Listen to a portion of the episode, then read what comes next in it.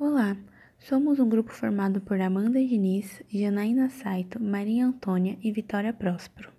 Vamos falar sobre resíduos sólidos, coleta de lixo comum e aterros sanitários. De acordo com a Lei 2305 de 2010, artigo 3, inciso 16, Resíduo sólido é todo material, substância, objeto ou bem descartado resultante de atividades humanas em sociedade, a cuja de destinação final se procede, se propõe proceder ou está obrigada a proceder nos estados sólido ou semissólido, bem como gases contidos em recipientes e líquidos cujas particularidades tornem inviável ao seu lançamento na rede pública de esgoto ou em corpos d'água, ou exijam para isso soluções técnicas ou economicamente inviáveis em face da melhor tecnologia disponível. Bom, definido né, o que são os resíduos sólidos, eu vou falar um pouco sobre as políticas públicas existentes no Brasil é, a respeito desse tema. Então, ainda falando né, na Lei 12.305 é, de 2010, é, essa lei ela é responsável por reunir o conjunto de princípios, de objetivos, instrumentos, diretrizes, metas e ações que devem ser adotadas pelo governo com o intuito de fornecer uma gestão ambientalmente adequada dos resíduos sólidos. Além disso, né, é, também se aplicam a, a Política Nacional de Resíduos Sólidos as normas de alguns órgãos, como o Sistema Nacional do Meio Ambiente, que é o SISNAMA, o Sistema Nacional de Vigilância Sanitária, o Sistema Unificado de Atenção à Sanidade Agropecuária e o Sistema Nacional de Metrologia, Normalização e Qualidade Industrial. É, a Política Nacional de Resíduos Sólidos, ela possui alguns, alguns objetivos, né? Entre esses objetivos, é, os principais né, são a proteção à saúde pública e qualidade ambiental, a não geração, a redução, a reutilização, reciclagem e tratamento dos resíduos sólidos, bem como a disposição final ambientalmente adequada dos rejeitos. Também o estímulo à sustentabilidade na produção e no consumo de bens e serviços, a adoção, o desenvolvimento e aprimoramento de tecnologias limpas, é, o incentivo à reciclagem regularização, a continuidade, a funcionalidade e universalização da prestação de serviços públicos de limpeza urbana, além do manejo de resíduos sólidos, entre outros objetivos. Uh, os resíduos sólidos, eles possuem algumas classificações, né? Então, eles podem ser classificados quanto à sua origem, podendo ser resíduos domiciliares, que são é, resíduos domésticos, né, de estabelecimentos comerciais ou de serviços de saúde, é, resíduos de limpeza urbana, como os resíduos de serviços públicos, de saneamento, os de construção civil, e ainda como os resíduos sólidos urbanos, ou RSU, que correspondem aos resíduos industriais. Além disso, também é possível classificar quanto à sua periculosidade. Então, eles, os resíduos sólidos eles podem ser classificados como perigosos ou não perigosos.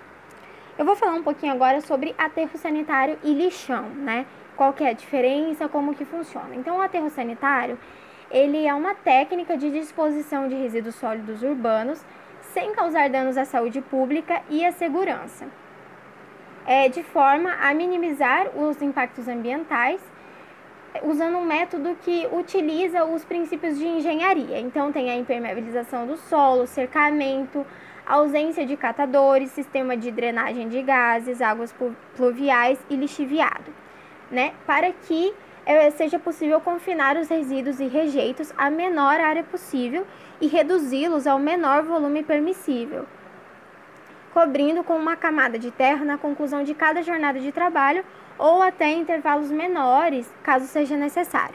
Já o lixão, ele é considerado uma forma inadequada de disposição final de resíduos e rejeitos, porque consiste na descarga do material no solo sem qualquer técnica ou medida é, de controle desses rejeitos. Bom, para que tudo isso, que, é, para que essa política nacional de resíduos sólidos é, seja efetiva, seja feita de, da forma adequada, né, foi estabelecido seis tipos de planejamento que as entidades públicas e também privadas responsáveis é, devem articular de forma cooperativa, né? Que é o, o próprio Plano Nacional de Resíduos Sólidos, o PNRS, os planos estaduais de resíduos sólidos, os planos microrregionais e de, de regiões metropolitanas, os planos intermunicipais, planos municipais e planos de gerenciamento de resíduos sólidos, o PGRS. A partir disso, é, a partir de todos esses planos, existem etapas de gerenciamento que podem ser divididas em geração dos resíduos, a coleta desses resíduos, a estação de transferência e triagem, o tratamento e a disposição final. Bom, além disso, né, de acordo com a PNRS, os municípios eles teriam até 2014 para eliminar os lixões e implantar os aterros sanitários que receberiam apenas os rejeitos, né? Então só aquilo que não pode ser utilizado ou reciclado. Mas os municípios se reuniram e conseguiram com um projeto de lei prorrogar até 2018 nas capitais e nos municípios de região metropolitana, para que se estabeleça realmente os aterros sanitários. Já para os municípios de fronteira, com mais de 100 mil habitantes, o prazo é até 2019. Os municípios entre 50 e 100 mil habitantes terão prazo até 2020 e os municípios com menos de 50 mil habitantes terão até 2021 para eliminar os lixões e estabelecer o aterro sanitário tendo também o dever de elaborar planos que contenham metas para a eliminação e recuperação de áreas que anteriormente eram ocupadas por lixões. Quanto à questão dos resíduos sólidos nos municípios, o estudo realizado pela Agência Brasil revela que uma década depois da publicação do Plano Nacional de Resíduos Sólidos, o país ainda apresenta um elevado índice de destinação incorreta do lixo e uma taxa de reciclagem bem baixa a pesquisa revelou que 41,5% das prefeituras adotaram serviço de custeio individualizado para remunerar o trabalho de manejo de resíduos sólidos, medida que foi prevista na PNRS. Em Mato Grosso do Sul, o número de municípios com aterros sanitários adequados passou de 20% para 72% em três anos, de acordo com os dados divulgados pelo Tribunal de Conta do Estado de Mato Grosso do Sul, TCEMS. A pesquisa indica que 63 municípios apresentavam aterros considerados inadequados em 2016 e o número diminuiu para 22 em três anos. A mudança é resultado de um conjunto de ações realizada pelo Programa de Aprimoramento da Gestão de Resíduos Sólidos dos jurisdicionados que teve início em 2016 pelo TCAMS. A maioria dos municípios ainda precisa adequar-se à PNRS, no que diz respeito à disposição final dos resíduos sólidos domiciliares. Dos 79 municípios do estado, 62 ainda realizam a disposição dos resíduos domiciliares em lixões, o que corresponde a 78,5% do total. Nos demais municípios, a disposição final é realizada de forma adequada, sendo 7 em aterros sanitários próprios e 10 por meio de transbordo dos resíduos para aterros sanitários privados. Na capital de Mato Grosso do Sul, a estimativa do Instituto Brasileiro de Geografia e Estatística, IBGE 2017, é de que a população da cidade de Campo Grande é de 874.210 moradores.